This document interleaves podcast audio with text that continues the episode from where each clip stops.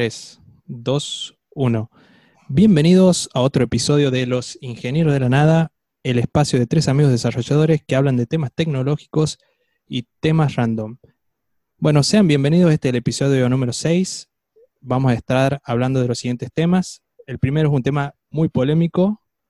¿Existe la censura en las redes sociales? Y el segundo tema es un poquito más personal. Si pasás a laburar al 100% remoto, ¿a dónde te mudarías? Bien, pero antes vamos a presentar a la mesa. Nos acompaña, como siempre, el señor Gastón Zucauca. ¿Cómo estás, Suki? Muy bien, muy buenas noches. Eh, el saludo de la mesa e, e, es en una línea nueva. Está mesa, mesa. Mesa virtual. mesa plata. La mesa virtual eso, ya, eso ya nos vende la edad, obviamente, ya estamos en... Sí, estamos al borde de, claro, de ser Mirta Legrand, pero bueno. bueno, y también nos acompaña el señor Juan Ignacio García. ¿Cómo estás, Nacho? ¿Qué haces, Kingón? ¿Todo bien? Todo bien, todo bien. Y quien les habla, Gustavo Loli.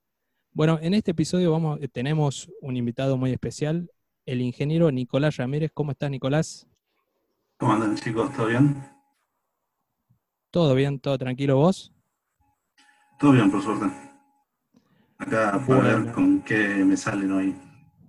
¿Con qué salimos hoy en este podcast? ¿Para dónde va? con los tapones de punta, así salimos. Estoy, bueno, estoy con la escalera puesta, así que... Sí, bueno, si estás, si estás preparado, entonces sacamos la pregunta para romper el hielo. Listo, tenés la canillera puesta. Eh, primero, pero para Nacho, primero, primero contanos un poquito, Nico. Eh, ¿Ingeniero en qué? Eh, ¿Qué experiencia tenés?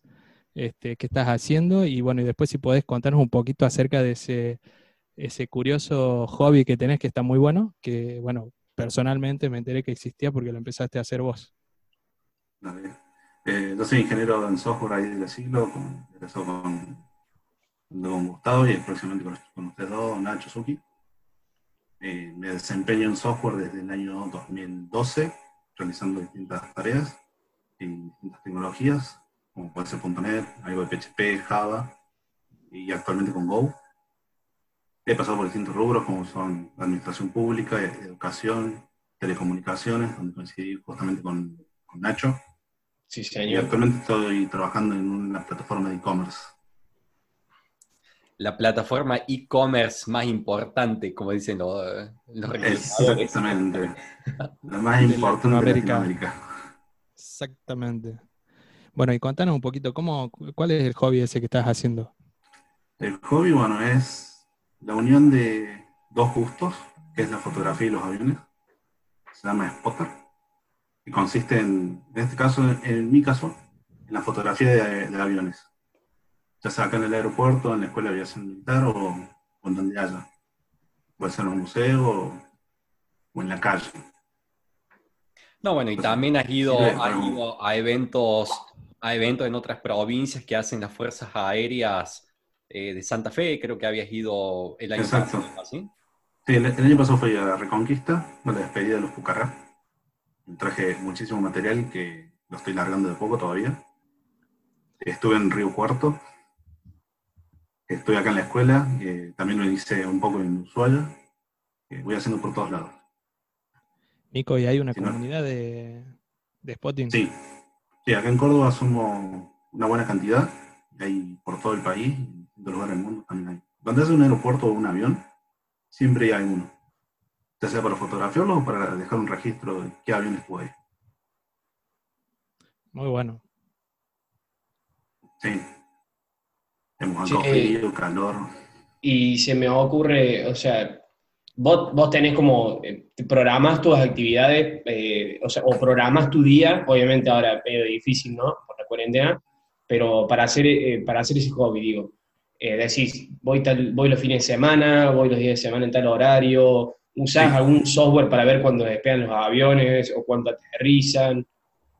Exacto. dependiendo, normalmente la ex vida normal que teníamos.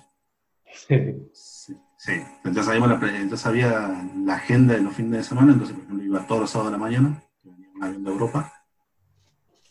Después, en determinados eventos, también, ejemplo, había miércoles que se juntaban tres aviones grandes acá.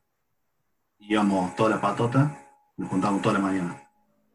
Eh, entonces podemos, nosotros lo que tenemos es la página oficial de los aeropuertos, que en, acá en Córdoba es Aeropuerto 2000. Tenemos la- los planes de vuelo, se pueden consultar hasta por ahí nomás. Eh, información pública, está, es información está pública, por así decir, pero no en detalle, sino horario y salida. Y después tenemos una, hay aplicaciones, por ejemplo, como FlyRadar, que te permiten hacer un seguimiento de la mayoría de los aviones comerciales, que tienen sensores. Entonces, con eso los puedes seguir, es decir, cuánto falta para que llegue, o cuánto, por ejemplo, ahora que estamos en cuarentena no se puede salir. Eh, por ejemplo, los vuelos que van de Chile, de, perdón, de Brasil a Chile, cruzan por arriba de Córdoba y los podemos rastrear. Ajá. ¿Te muestra la ruta aérea? Sí, Y copa. ¿Es preciso? muy preciso. Pero... ¿Y del espacio, al del cielo, algo utilizás? Para, para- captar la luna, las estrellas. Para la luna, eh, que también le estoy haciendo fotos, es más, hace un ratito hice una, aprovechando que está en llena. Sí. Se- hay aplicaciones, por ejemplo, Photofilms, que te permite planificar la fotografía de las estrellas. La realidad aumentada te va mostrando en el, transcurso del tiempo y según tu ubicación, dónde van a estar la Vía Láctea, determinadas estrellas, la luna, te permite configu- calcular los parámetros de la cámara. Por ejemplo, si querés hacer una foto de la Vía Láctea, ¿cómo la tenés que sacar? Qué bueno. Tengo- te, te meto tres preguntitas. Pésimo de mi parte, meter tres preguntas juntas, pero para no olvidarnos. Sí, el, eh, año, el año pasado, el anteaño pasado, ¿llegaste a ver el Antonov cuando llegó acá a Córdoba? No. Lo escuché porque estaba laburando en la seguida. Pero no, no, lo, te, pudiste lo vi escapar a en ver- la noche. no te pudiste No, escapar no pude. sacarle foto, pues ya estabas en esa época en el hobby. El Antonov, para los que nos escuchan, es el avión más grande de- del mundo que se utiliza explícitamente para fines de transportar eh, grandes, grandes objetos. Han, han transportado reactores. eh, Trajo, trajo las turbinas para Villa María. Ajá. así es, así es. Eso.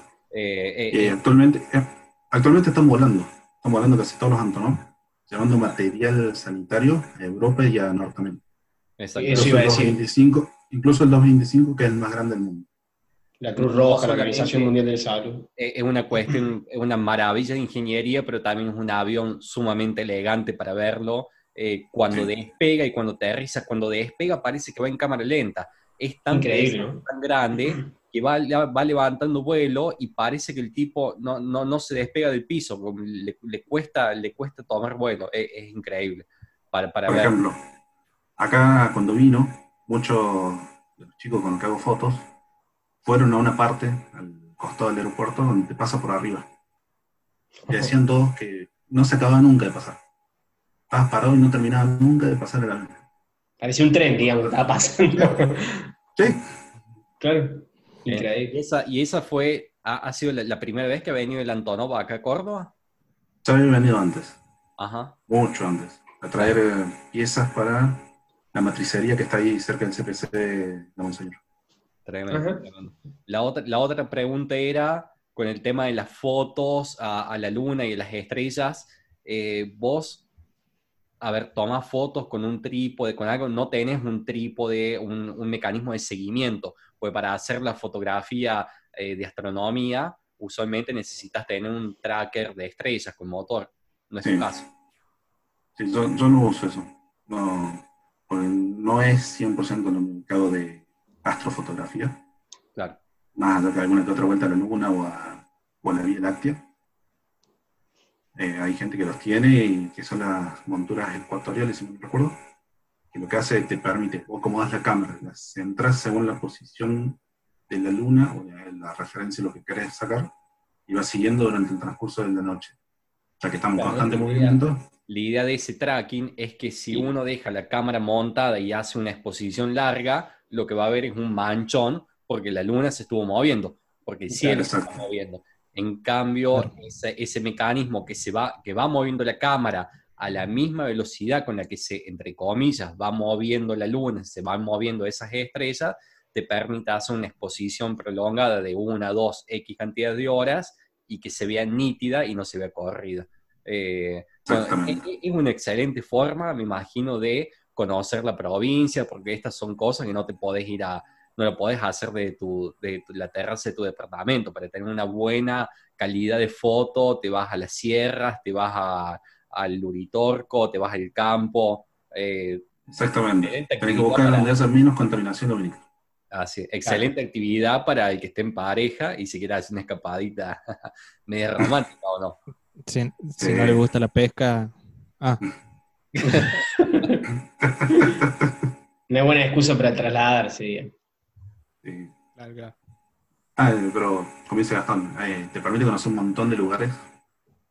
Por ejemplo, hay gente que conozco que va en medio del cerro para sacar una foto de dos minutos. Toda la noche para llegar. Claro. Excelente. Bien, Nacho. ¿Querés lanzar la pregunta? Vamos a romper hielo. Ah, ¿no lo habíamos roto todavía? Eh, Ah, claro, pero bueno, no importa. Pero bueno, ya que estamos. Lo hicimos elegir la pregunta, así que hagamos que. que la- Eh, eh, que- eh, claro, claro. La pregunta es simple. Supongamos que ocurre una catástrofe, están en su casa, en su departamento, eh, en, en el lugar donde viven, ocurre una catástrofe y tienen que salir rápido, pero le dan la posibilidad de llevarse tres objetos. No vale decir la familia, nada, porque se supone que ellos por su cuenta pueden salir. ¿Qué es lo primero que se llevarían? ¿Qué agarrarían? Yo creo que hay uno, un objeto que todo, si quieren empiezo por los míos, pero además que todos lo vamos, lo vamos, nos lo vamos a llevar, que es la computadora. Sí, Eh, bueno. sí, sí. Eh, y después, una botella de Fernet que estoy viendo ahora, para, para, tomar, para a tomarme un trago por la nostalgia. Y eh, qué complicado. Qué No complicado. la había. Y la elegiste vos. ¿no? Claro. Y, y ahí estoy viendo un parlantito Bluetooth para escuchar música. Porque se supone que el celular, la billetera, todo eso lo tiene, ¿no? Digamos, esos objetos van, ya están. digamos.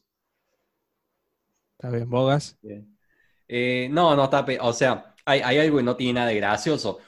Uno empieza a sacar los papeles las cosas importantes y uno ya llega a una edad en que ya tiene que tener un, un cajón mínimamente destinado a papeles importantes. Eh, Sí. escritura, actas y boludeces así que, que bueno, de- depende, la, depende de uno la, la vida.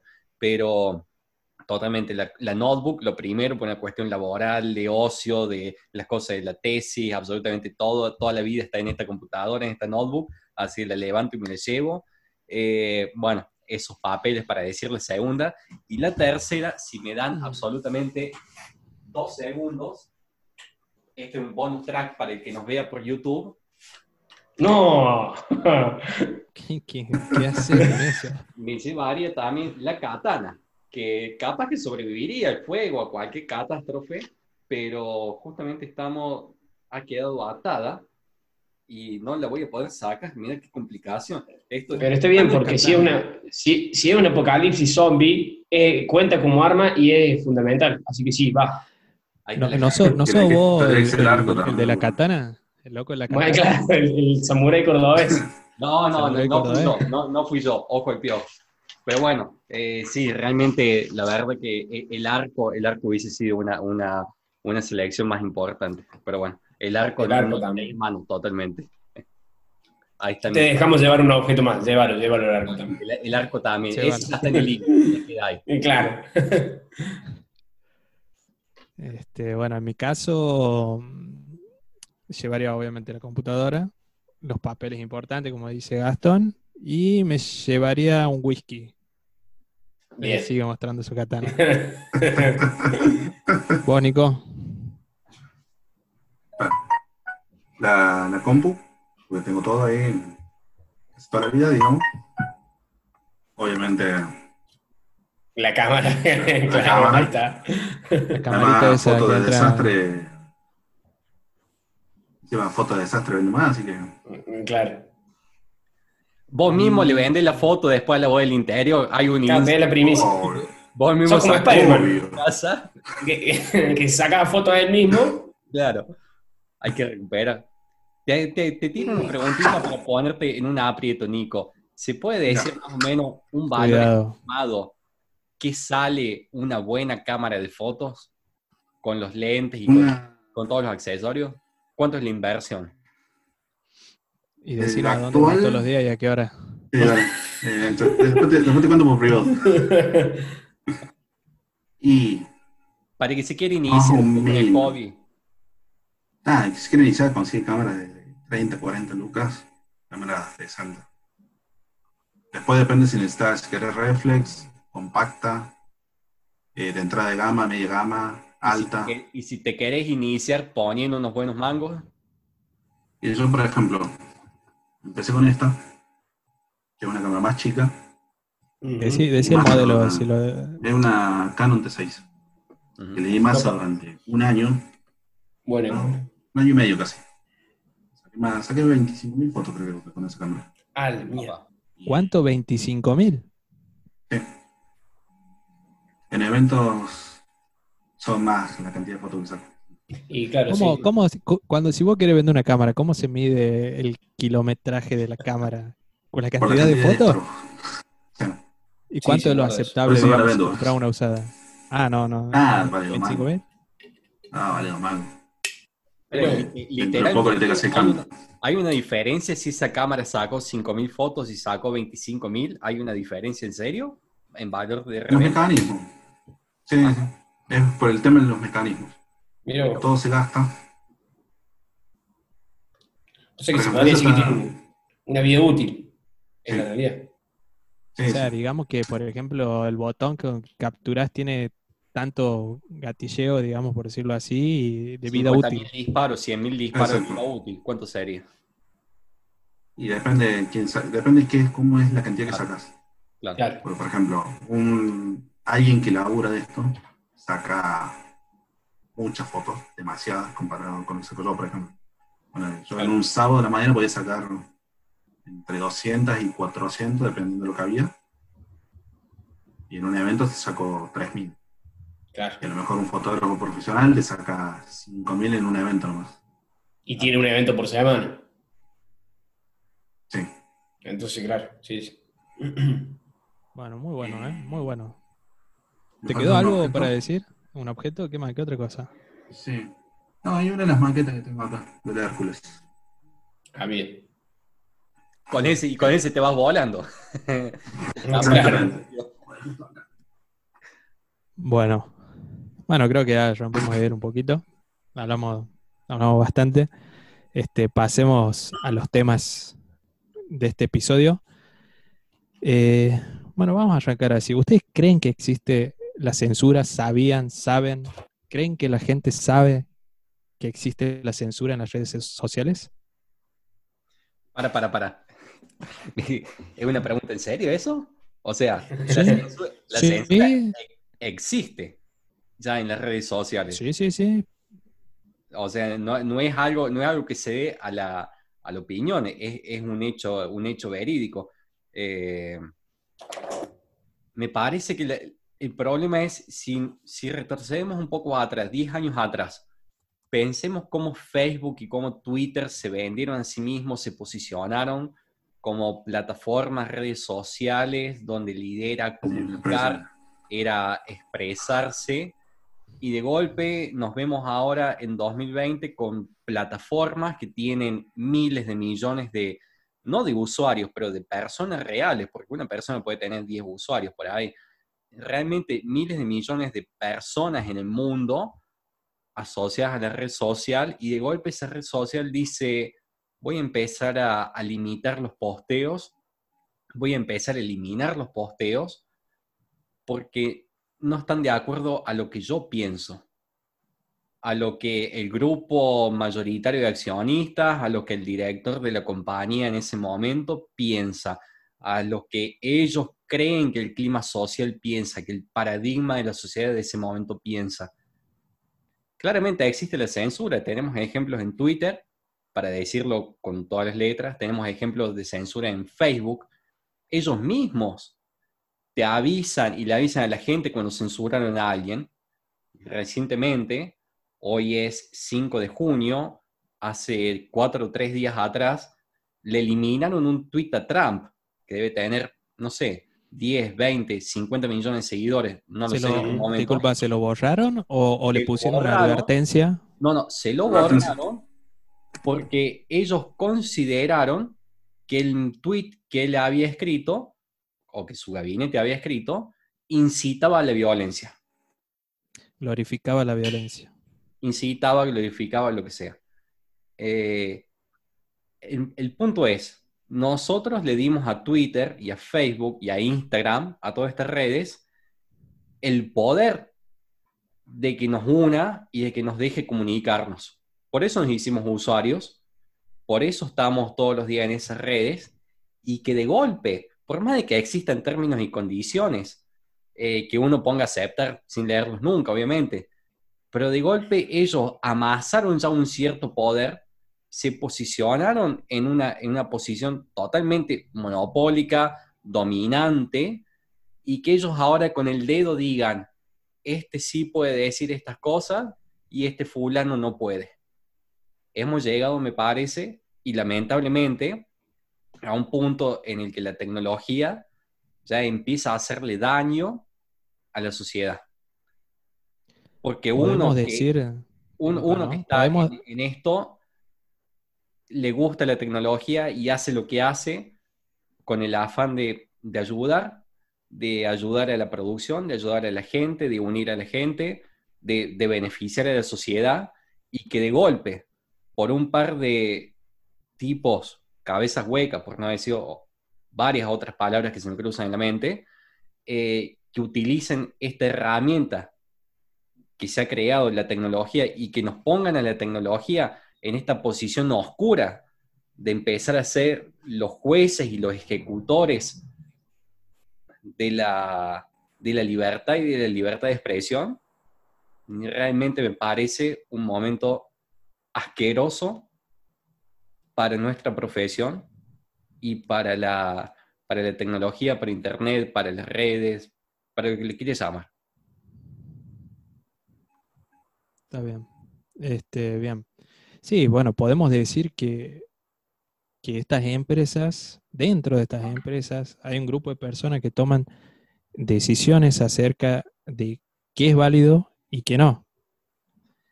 Uno podría pensar eh, dos cosas. Primero, que lo hacen por el bienestar público, que es una de las, de las razones por la que da, por ejemplo, Twitter que Twitter ahora está bloqueando o está eliminando este, tweets que pongan en riesgo a la salud pública con el tema del coronavirus. Eso es uno. O eh, un pensamiento. Y lo otro que puede llegar a pensar es que, que por ahí es lo, lo más factible, pienso yo, que es una empresa que, como toda empresa, tiene fines económicos. Y el hecho de que haya posteos negativos en estas redes sociales es negativo para ellos. O sea, es más fácil decir, bueno, este, borremos esto, que es polémico, controversial para la gente y nos puede correr a los usuarios o a la mayoría de los usuarios, y por qué no quedar bien con la gente, bien políticamente, digamos. ¿Qué opinan?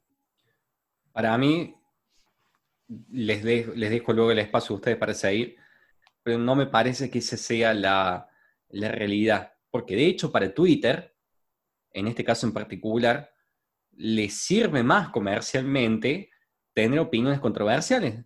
Pues la gente sigue retuiteando y se empieza a pelear y se empieza a putear y se engancha en el retweet y las noticias se hacen eco y la gente va al tweet original y lo repostea y lo favorita y le hace favorito y le pone comentario. O sea, a Twitter no le sirve, la, la opinión controversial es la que más le sirve. Me parece que esto ya llega a una a una etapa donde ellos quieren imponer su propia moral. Bueno, sí, sí, tiene, tenés razón, pero bueno, también digamos que ahora eh, todo esto se, hizo conocido por, bueno, por Donald Trump, más que nada. Esto existe hace mucho. Eh, por ejemplo, Donald Trump ahora sacó un decreto que busca modificar una ley, eh, exactamente se llama la Ley de Decencia en las Comunicaciones, que es del año 96, donde básicamente dice que las empresas no tienen responsabilidades legales sobre lo que los usuarios publican. A raíz de todo este quilombo que hay, Donald Trump sacó un decreto que busca modificar esto de manera tal que ahora las empresas sean responsables de las cosas que publican sus usuarios. Entonces, esto puede llegar a cambiar la forma en que conocemos las redes sociales.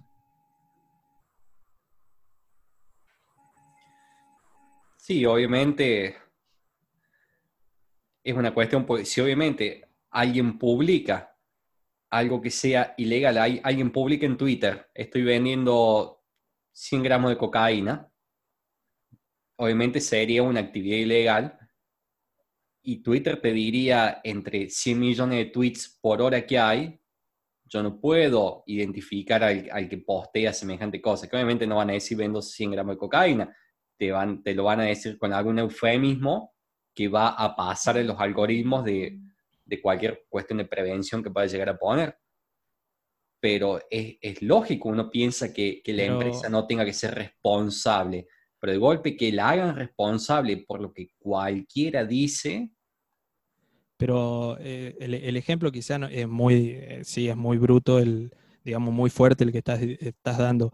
Eh, esto tiene más que nada, tiene que ver con, más que nada con el tema de los discursos de odio o de la ultraderecha, por decirlo así, cuando estás dando un discurso extremo, ya sea por derecha o por izquierda, y que te censuren en base a eso. Eso es lo que Trump dice que le está pasando a él.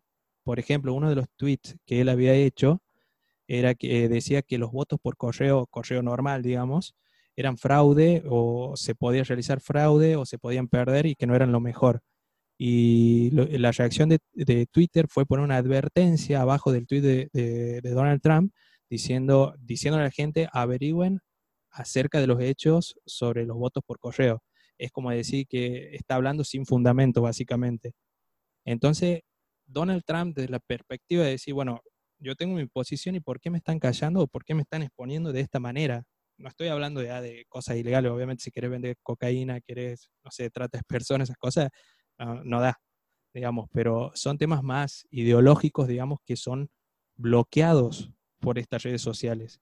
Y justamente lo que quiere este decreto es eh, impedir que las redes sociales te eh, eh, básicamente regulen según lo que a ellos les parezca, eh, no sé, como decías vos al principio, el pensamiento de turno este, que haya en la sociedad y en, función de eso bloquear este, el contenido de los usuarios. Pero vos fíjate, fíjate qué interesante que en estos últimos años y ahora en este 2020 se ha notado absolutamente cómo Twitter, cómo Facebook que son, vamos a decirlo, las empresas dominantes en, en lo que son las redes sociales. Google quiso hacerlo y, y, no lo logró. Han sido Twitter y Facebook. Han, han pasado a tener el enfoque en decir, tenemos una aplicación que funciona, servidores que se la bancan.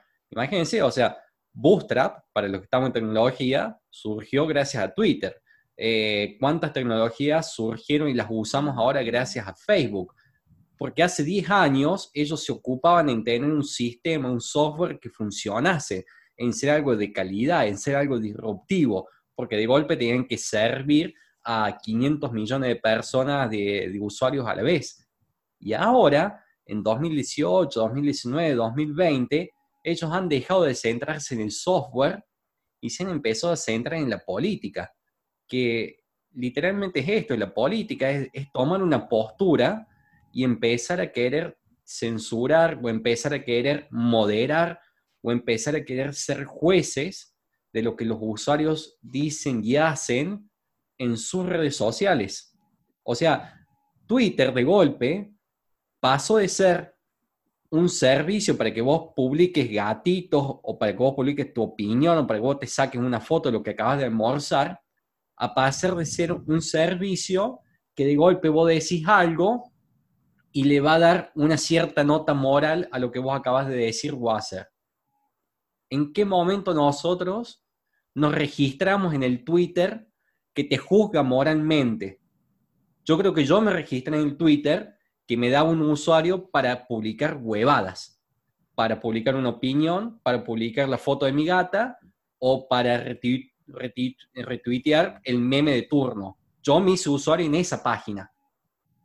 Yo no me hice usuario en la página del Twitter que analiza lo que yo digo y me pone eh, una nota moral y en base a eso me dice, sos digno o no sos digno de estar en mi, en mi plataforma. Creo que nadie de ustedes se ha hecho usuario de ese tipo de plataforma. Creo que si usted, creo que si yo saco una, una red social ahora que diga, te voy a juzgar moralmente, creo que nadie se haría usuario. Sí, no, obvio, obvio. A mí ahí me gustaría separar dos cosas. Una, la que tenés razón, por ejemplo, obviamente eh, no, no va a poner que vendo cocaína o fotos de chicos desnudos o fotos de asesinatos, por supuesto, videos, eso no, y eso está bien que lo regule y hasta inclusive, para mí con el avance tecnológico que hay hoy en día, si venden, sigo con este ejemplo, por poner un ejemplo, si venden cocaína con a través de un eufemismo, también deberían poder detectarlo. Digo que, o sea, yo creo que con, eh, inteligencia artificial y entrenar algoritmos, eso se puede, se puede eh, llegar a, a, entrenar y, que aprenda y que entienda qué tiene que bloquear y qué no. Pero también hay una cosa que hacen ahora, yo lo veo mucho en Instagram, eh, que otorgan, digamos, las redes sociales, y creo que Twitter también lo tiene, porque lo he visto, que es el de denunciar tweet. Y, o sea, vamos al ejemplo de Trump. ¿Quién, ¿Quién te dice que no lo bloqueó Twitter y fue un montón de gente que hoy en día está en contra del, gobernante que denunció ese tweet y por el algoritmo de, Twitter dijo, bueno, este acumuló la suficiente cantidad de denuncias como para banearlo.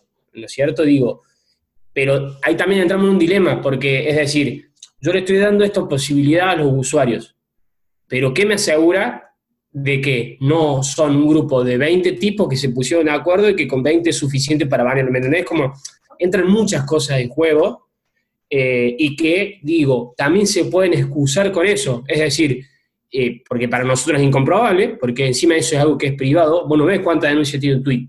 Vos podés ponerle denunciar. Ustedes pueden decir, no, de verdad que yo no te, no te estoy bloqueando nada y te dejo la libertad de expresión, pero este tweet acumula la suficiente denuncia como para banearlo.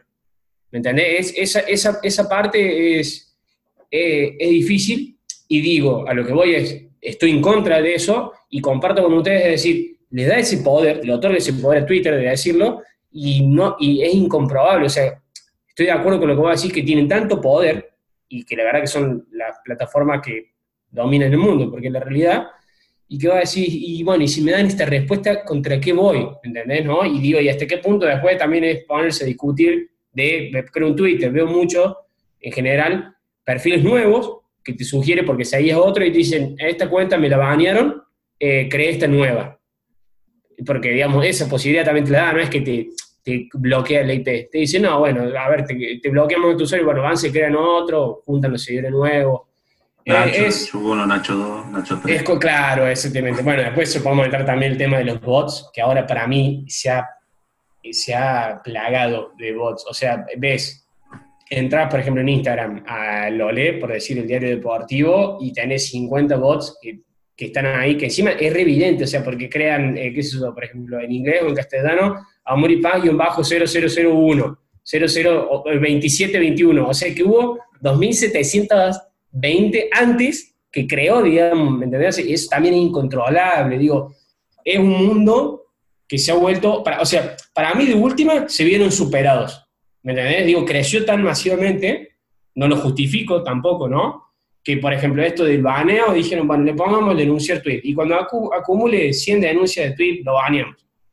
Es, es, es, es, complicado. Lo mismo, estoy en contra y creo, voy a citar una frase muy ñoña, que le dicen mucho en Westworld, la serie, el libre albedrío ya no es libre, pero me parece que hace rato, inclusive con, no, nosotros lo podemos trasladar acá, a nuestro país, a los títulos amarillistas de los diarios y un montón de cosas. Es, es, es complicado.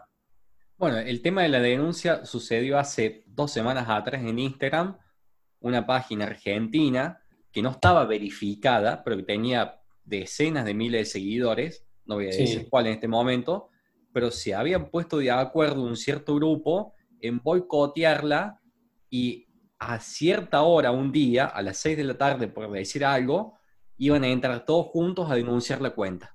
o a denunciarle el último posteo. Y gracias a eso, no es que le bajaron el posteo, la, la desactivaron a la cuenta temporalmente.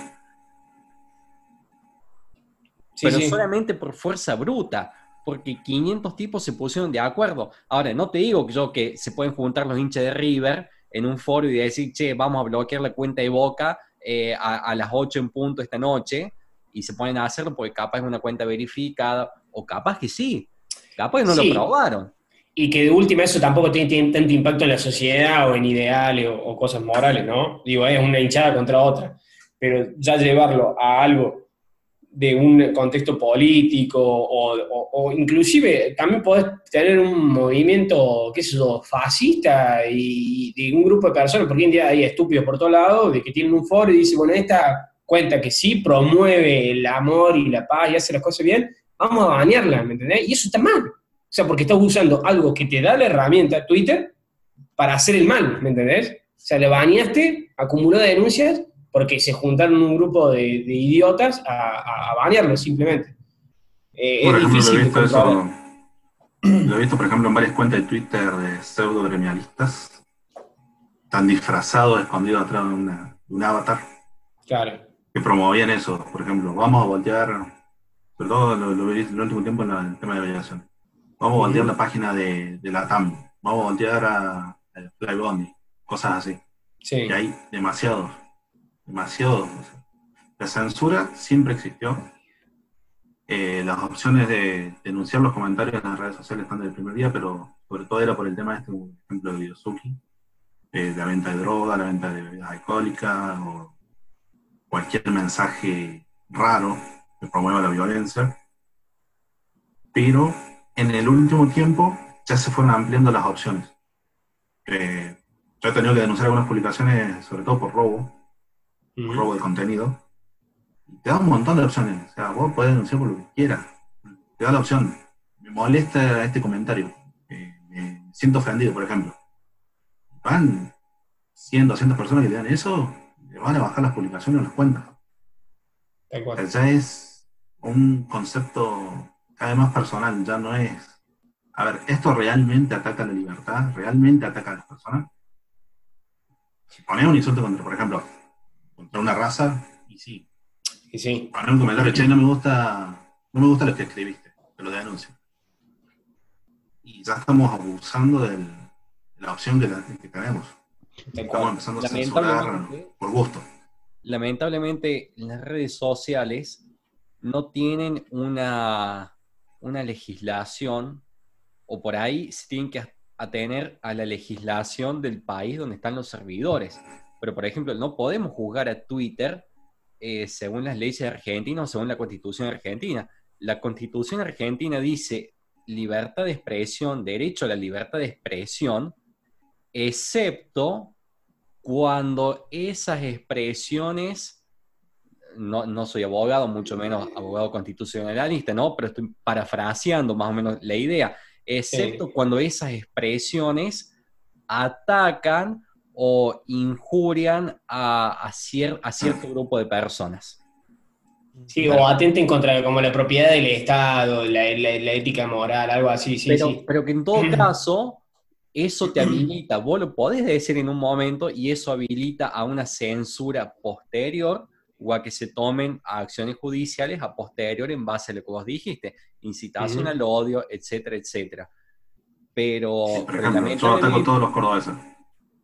¿Cómo? Ahí, por ejemplo, yo pongo un mensaje eh, contra todo Córdoba, por un ejemplo, y no, hay, no, no tiene problema.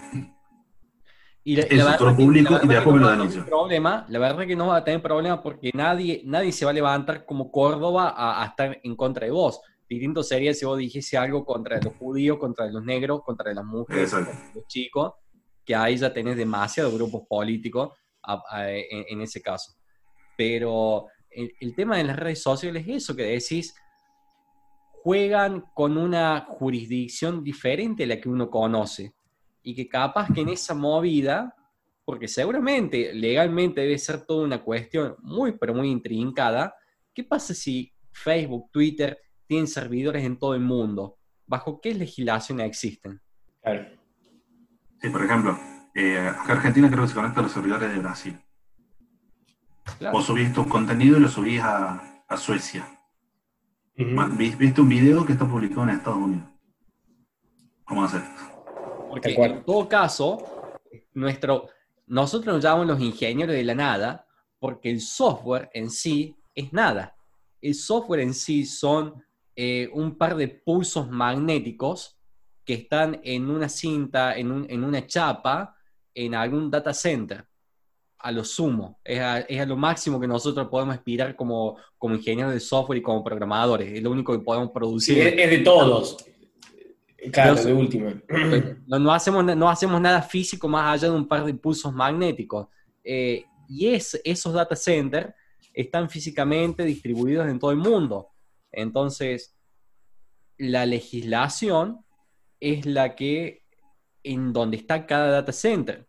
En el momento en que ya tenés data distribuido, distribuidos y tenés contenidos que están replicados en data center en distintas partes del mundo, ahí entras en, un agujero de conejo legal que es imposible de legislar, porque vos lo podés bañar en el servidor de Estados Unidos. Pero ¿qué pasa si el servidor de Brasil, bajo ley de Brasil, te lo permite? ¿Y qué pasa si de, golpe todo el mundo migra a servidores de, Namibia, porque Namibia no tiene ninguna constitución y vale todo? Sí, sí, tal cual. Sí, bueno, es, es este, complejo el tema, ¿no? Porque la mayoría de los países creo que no tienen nada regulado sobre esto. O tienen algo leve, pero por ejemplo, vos te vas al caso de China y en China Super firewall. Es el extremo, es el extremo contrario. Bueno, pero por ejemplo, claro, tiene demasiado, demasiadas legislaciones, demasiadas eh, trabas, digamos, que, o censura para nosotros, digamos, podríamos decirlo. Quizá para ello no es, ¿no? Aclaremos por la duda. O, podemos entrar en teorías conspirativas y decir que ellos son los que lo blanquean. Y en realidad capaz que todo te lo están haciendo y, y los otros no te lo dicen simplemente. Claro, claro. Este, bueno, vos hace rato, Nacho, dijiste eh, algo bueno que decía de la inteligencia artificial. Bueno, nosotros podemos contar un poquito más o menos que cómo hacen este, estos, esta censura, cómo detectan, más allá de que los usuarios, que se, no sé, vos publicás un tweet y hay 5 o 10 usuarios que están, están denunciando tu tweet, es una de las formas. Pero como decías vos, Nacho, existen, eh, existe la inteligencia artificial que utiliza modelos, vamos a decirlo, vamos a nombrarlos, que seguramente lo usa, por ejemplo, en Twitter seguro que lo usan, que es el procesamiento del lenguaje natural, que básicamente lo que hacen es levantar el tweet de, que estás tuiteando vos, lo descompone y lo analiza, y en función de las reglas que alguien decidió en la compañía, se censura o no, o te avisa. Y se entrena además eso. O sea, es como que vos la primera vez tienes un entrenamiento inicial con palabras reservadas o, oraciones o, conjugación de, frases y, eso se vive alimentando constantemente con, nuevas... claro, se va haciendo más inteligente. claro, claro, Y también se procesan las imágenes, incluso y videos, me atrevería a decir que creo que sí, que creo que no sé si Facebook analiza videos también. Sí, creo que Porque puede ser que no, no escribas nada, pero pongas todo un mensaje en una imagen o en un video. Facebook e Instagram creo que entendido que analizan video.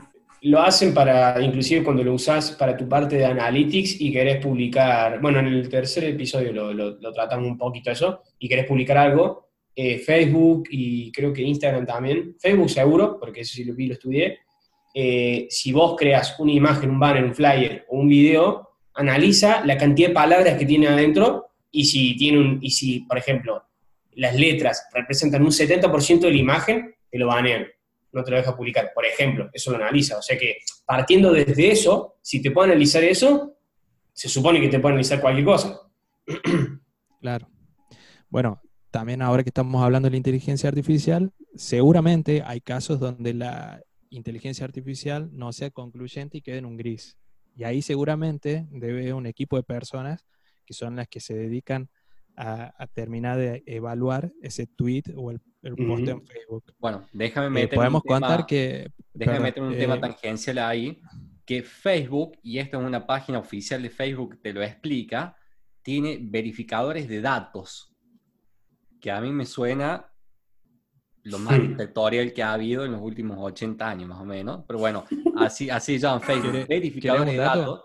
Y, y déjame que te lea, lo estoy leyendo desde la página facebook.com y tiene un artículo ahí adentro.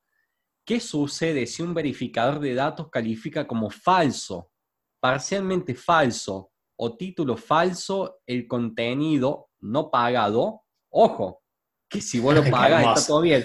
No pagado, entre orgánico, esto lo charlamos, por ejemplo, el tema de las publicaciones orgánicas con, eh, con, Victoria. Que Facebook crea o, o, compartís. Y la respuesta es, este, este es un, un FAQ, un Frequently Asked, Questions. la respuesta es, en primer lugar, se reduce la distribución del contenido aparece más abajo en la sección de noticias e incluye una advertencia. Si las personas intentan compartir el contenido, reciben una notificación con información adicional. O sea, cuando vos querés postear algo, y esto le pasó a un amigo, pero me lo dijo literalmente un amigo, no es que un conocido, un fulano, no, mi amigo me mandó un mensaje y me dijo, Gas, ¿qué pasa en mi cuenta de Facebook? Me dice quise postear este video y me lo limitó y me sale un cartel de advertencia. Y yo pensé que le estaba tratando de compartir algo que según estos verificadores de datos iba a ser una opinión controversial, iba a ser una noticia falsa, iba a ser algo medio raro. Era un video de gatitos y de perritos. Y se lo limitaron en base a, no lo sé. Sí, vamos a ver. La cuestión es que Fíjate que WhatsApp hace lo mismo Si vamos más arriba, dice las opciones que estos verificadores de datos, que en teoría son personas humanas, fuera de la empresa Facebook, que Facebook les paga a ellos para que verifiquen contenido, este verificador de datos ve tu contenido que acabas de postear y lo puede clasificar en una de las siguientes categorías. Falso. Y de explica, las afirmaciones principales se hacen en el contenido, que se hacen en el contenido son objetivamente incorrectas. Parcialmente falso. Las afirmaciones son parcialmente correctas y parcialmente incorrectas. Contenido verdadero. Las afirmaciones principales son objetivamente correctas. Título falso. No aplicable. Sátira. Opinión. Fuente de noticias bromistas o ya directamente tiene una categoría que es no clasificado. O sea, te encasillan dentro de alguna de estas opciones. Y esto no, es, no, es, una, no es un, mito, no es un rumor. Facebook mismo te dice. Sí, te lo blanquea. No estoy haciendo esto. Ahora, hace un rato. Nadie lee los términos y condiciones. No, no, nadie, nadie. Y, hay otra cuestión. cada vez que se actualizan menos. Para, para. Ustedes se acaban de reír cuando dije que esto pasa con el contenido no pagado de Facebook. Sí. Ahora dice, otra de las preguntas, ¿por qué el contenido de los políticos no está sujeto a verificación? Listo, ya está, olvídate. Hay que pagar los servidores. Eh, pero sí, bueno, existe gente que se encarga de hacer eso. Y antes eran más todavía. Podemos contar que eh, hace ponele 10, 15 años atrás, Google tenía de esta gente miles y seguramente mucha de esa gente terminó con problemas psicológicos debido a la cantidad. Sí, sí, eh, eh, ahí Gastón como que se sonrió, pero, pero sí, porque es increíble la cantidad de basura que seguramente esas personas deben ver al día. O cosas muy oscuras, sí, posta, ¿eh? Muy oscuras, que, bueno, hoy en día la, la inteligencia artificial seguramente se da cuenta más rápido y esas cosas no llegan a verlo, sino llegan a ver cosas que son muy ambiguas y, y van a esos lugares que Mira, te hago un punto tangencial. Cuando Google, cuando cualquier, cuando cualquier página web de estas denunciaba contenido de pornografía infantil al FBI, estamos hablando de palabras mayores ya, el FBI tenía, tiene gente que usualmente dura seis meses en esos puestos y los rotan por el desgaste mental, que tiene que ver el contenido. Para humanamente ver si realmente esa denuncia era o no era. Lo tienen que corroborar. Claro, alguien lo tiene que chequear. ¿Alguien lo tiene que checar? Sí, sí, tiene que Pero bueno.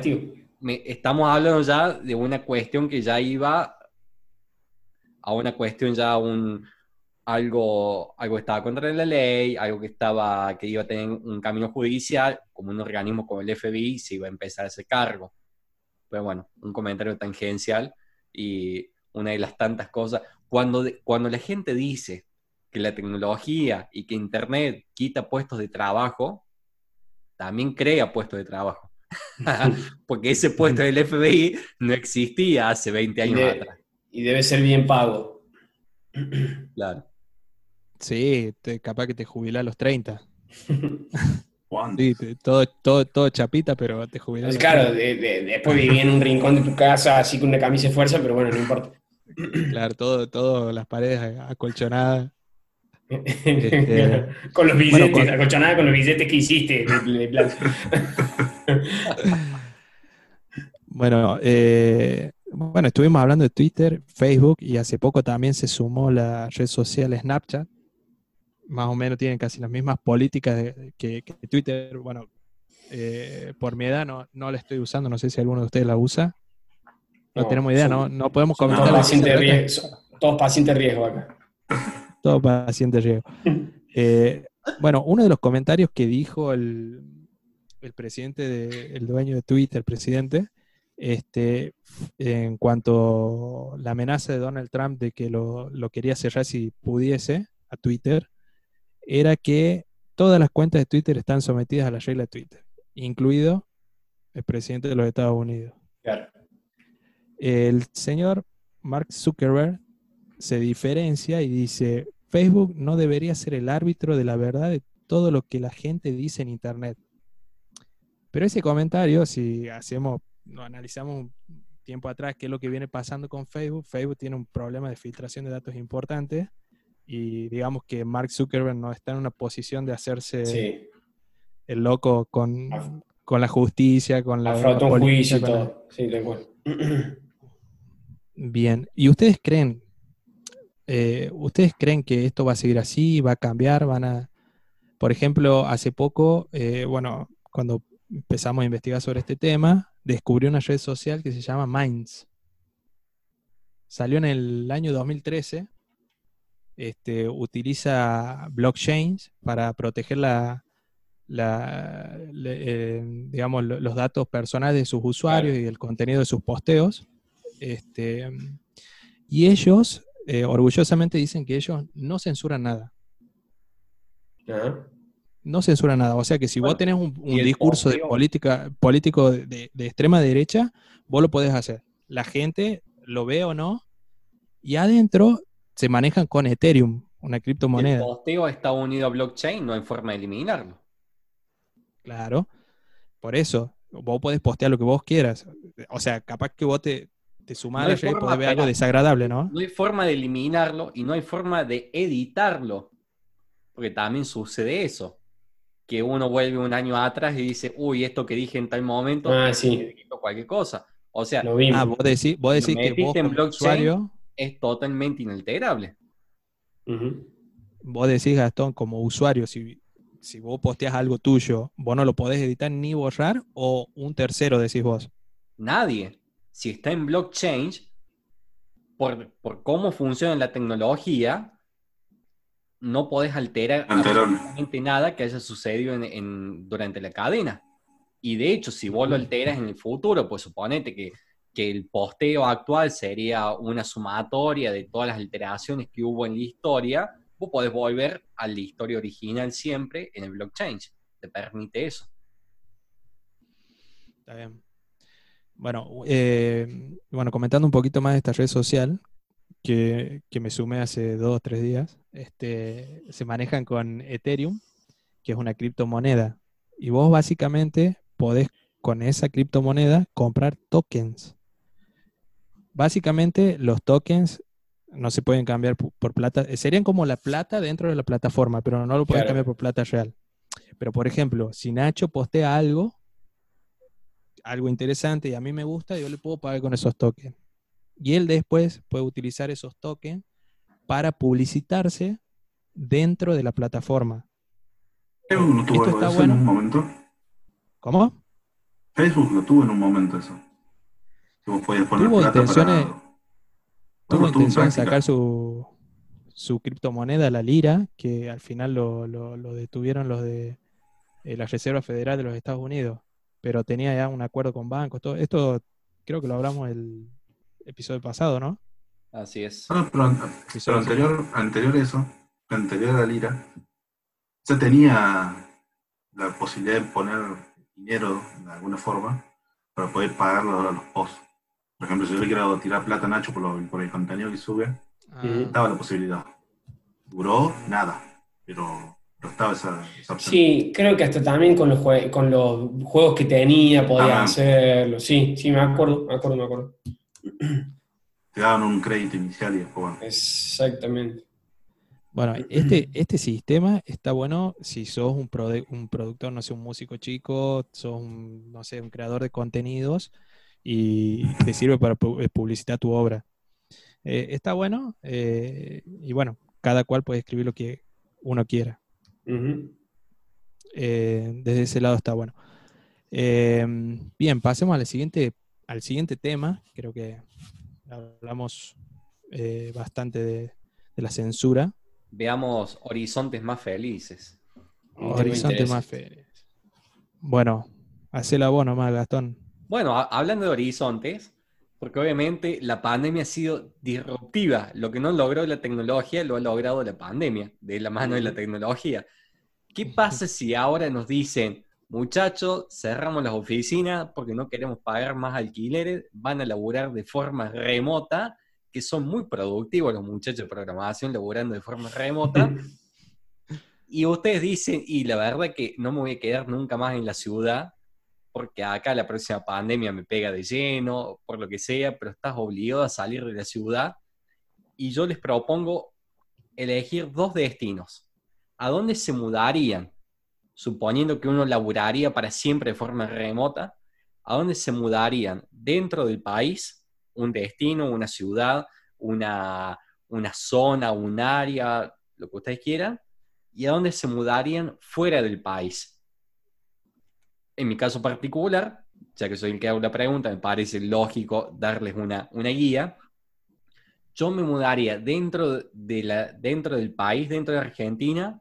Me parece que la provincia de Córdoba tiene un lugar que es prácticamente paradisíaco, que es eh, la zona de, de los lagos, de, eh, de Embalse, por ejemplo, Villa General Belgrano, La Cumbre, La Cumbrecita, Potrero de Garay, toda esa zona. eh, a mí que me gusta la, el ambiente serrano, e- ese tipo de, ese tipo de, de paisajes, me parece totalmente paradisíaco. Yo me iría ahí, por ejemplo, dentro del país. Eh, salir, ver unos pinos, tener una cabañita. Por supuesto, roguemos que vaya Fivertel y nos tire un- una, una banda ancha de 50 Un megas. más o cablecito, menos. un Claro. cablecito que llega ahí. Como para poder elaborar mucho. un poco, ¿vio? Como para poder pagar las expensas. ¿Qué sé yo? Y un- uno sueña en grande, un, un country, un club de montaña, una cosita así. Y si no, me parece que fuera del país, no voy a decir, qué sé yo, voy a caer en la en, en el lugar común que es Europa, pero capaz que elegiría la República Checa. Y capaz que en, en especial Praga Buen lugar. porque es una ciudad que tiene mucha, mucha historia, eh, es totalmente bella urbanísticamente, tiene mucha tecnología, es una ciudad vieja, pero a su vez es una ciudad moderna, eh, y tiene una de las mejores cervezas del mundo, así que esta, no, nos sentiríamos Ahí está el motivo. gusto, Ahí está el motivo. Listo. Lo, lo dibujaste bien, pero eres. Sí, di, di una vuelta entera de dos kilómetros para, para decir que era la cerveza. Bueno, está bien. Que estaba perfecto si era de una Está esa. perfecto, ¿no? Está perfecto, perfecto. Sí. Así que, a, a ver, a ver, Gustavito, de- decime vos tu- tus opciones. Y a mí también me gusta el paisaje serrano, el de montaña. Si vos me das, si pudiese elegir dos, diría San Martín de los Andes y Bariloche, por ejemplo, me iría más al sur, Ushuaia. Me, me estás cagando ese, la pregunta, esa onda. Tabito, me estás cagando la pregunta. Te dije. No, no, bueno, pero esa onda, no. esa onda, esa onda.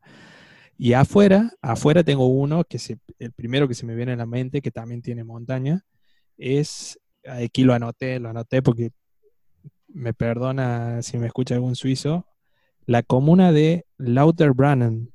Ajá. Básicamente es un pueblo que está en un valle, una comuna que está en un valle, cerca de la ciudad, del cantón de Berna, y tenés una montaña gigante al lado de la comuna, espectacular, si lo buscan, lo primero que se ve en Google es eso, este, y hay una cascada que cae así, o sea, vos literalmente te levantás así, no sé, a, tomar un café al, al, patio y ves una cascada impresionante, una postal que, que la verdad te deja sin aliento. A, eso, a, esos lugares iría, en mi caso. ¿Bónico? ¿Y, hay, ¿Y llega internet ahí? Sí, sí, ahí sí. seca nomás. Eh, sí, también en el sur del país tienta bastante. Puede ser Ushuaia o Mendoza. No está en el sur, pero también. Y fuera del país, Barcelona. Contame, contame, Nico, vos fuiste el año pasado a, a Ushuaia. Sí. ¿Qué, qué, rescata, ¿Qué, rescata, de ese viajecito ahí al sur? Que no todos nos animamos. Espectacular.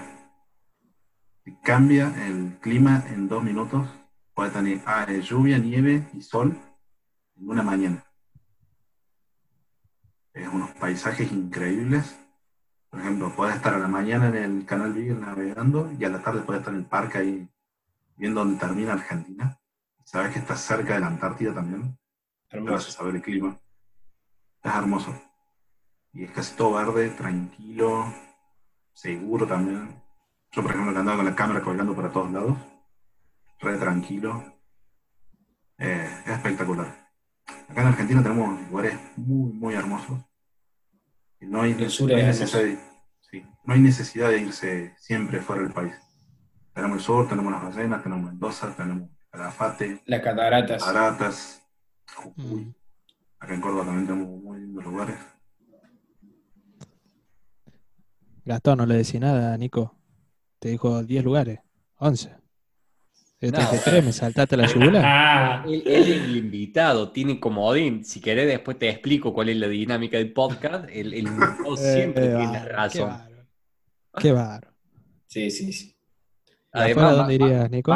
Más, cuando da salida. A Barcelona. Eh, ¿cuál, cuál, cuál es, en, qué época fuiste vos? ¿Cuál, es la época que vos recomiendas para ir al, al sur? Para nosotros que somos unos cagones con el frío, porque no estamos acostumbrados, obviamente. No, vos, yo quiero el frío. Sí, yo también. Yo en algún momento me voy al sur, sí, también. Es que depende de lo que quieras hacer. Por ejemplo, yo quería hacer caminata, era caminar todo, eh, cuando no hay nieve, tipo mini. O sea, hasta marzo claro. y después de agosto, septiembre. Pues si no, es imposible. Salvo que quieras hacer que de nieve, que tenés abril, mayo hasta agosto también. Y al sur. Llegaste a tu Ushuaia nomás, ¿no? Sí. No, no pueden empalmar con el calafate. Está bien. Estaría lindo también, ¿sabes qué? Ir hasta Tierra del Fuego. Tenés que pasar por la frontera eh, chilena y después volver a entrar a Argentina. Es medio raro, ¿no? Eso. Sí. sí el único paso terrestre, por así decir, que atravesar sí, es del lado de Chile. Sí o sí tenés que pasar por Chile, exactamente. ¿No existe un ferry, algo, algo por el estilo? Del lado argentino no. Ajá. Muy por ejemplo, un comentario que habíamos tirado hace unos días con los locos de los aviones.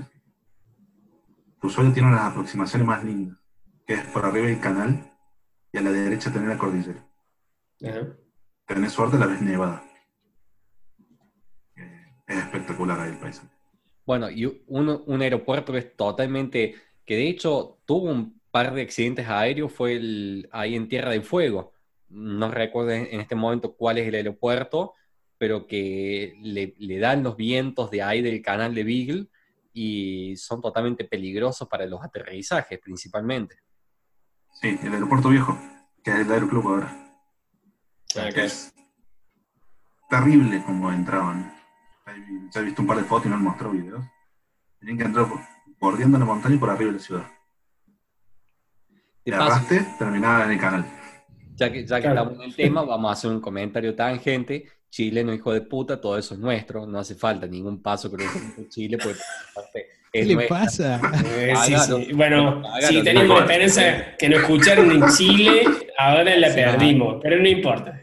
Por las dudas, si teníamos Ahora- algún oyente de Chile, gente, Ahora- ahora- de. Ahora Spotify y YouTube no- con la inteligencia Claro. artificial nos, a probar la hacen censura. por discurso de odio. Claro, Lo vimos. Tenían seguramente. A- a- Anda buscando, anda buscando los cojones que hay hace 100 años mostrando dónde estaba la puta frontera. Hijo de. Pensa que San Martín pasó, se cagó el Lupite, montado a ocho yeguas putas ahí, y este hijo de puta nos viene a cagar la mitad del país.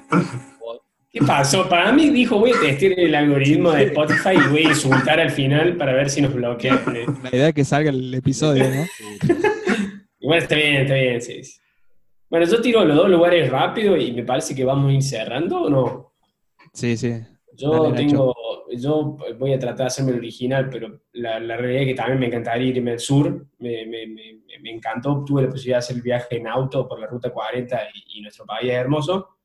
Pero también quedé muy enamorado de Salta, de toda la zona de Purmamarca, Tilcara. Eh, me parece muy atractivo esa zona, así que me iría por esa zona, por, ese- por esa región del país.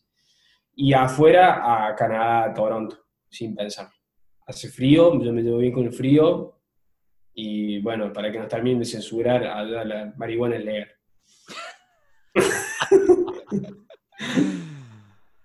Bueno. Bueno, gente. Vamos cerrando este. Antes que se. Antes que se. A hablar. rape más. Sí, sí, sí. Eh, bueno, muchísimas gracias a todos. Gracias, Nico. ¿Cómo la pasaste? A 10, chicos. Gracias, Nico. Bien así. Traten de que no los censuren mucho. Está bien. Yo, te- yo te- tengo, una, yo tengo seguramente- una- una última pregunta. ¿Vas a ver este episodio, Nico? Voy a pensar, boludo. Ah, en realidad verlo sí, lo que no sé es si lo voy a promocionar. Le vamos a poner el pip. Vamos a traer pip. No, no. Nuestro uso- a- a- a- hay que decirlo, además de un gran amigo, un gran, gran compañero de la Facu, un gran amigo del grupo, y ha sido Sí, nuestro fan de la primera hora, eh, nu- nuestro fan más, más hardcore, que ve todos los episodios, que los promociona, señor. que comparte en Instagram. Así que a la distancia, un abrazo gigante, Nico. Gracias, Nico. Muchas gracias, Nico. Muchas gracias. Traenos, traenos eh, publicidades. Pero trate lo que Este- hago para que Aerolínea lo pasen en los vuelos, boludo. Da- Ah, es buena esa. Ahora que no, no vuela nadie. Exactamente. Bueno, bueno, Bueno. eh, muchísimas gracias a todos. Espero eh, que la hayan pasado lindo. Este, mm, podés seguirnos en Instagram en arroba los.ing.nada. Este, también nos podés eh, buscar en YouTube este, como los ingenieros de nada y en Spotify también. Bueno, aquí no, no ponele que sí, que te estamos Vamos a linkear, Bueno, vamos, eh. vamos a linkear ahí abajo en YouTube, vamos a linkear todo y en Instagram ahí abajo también.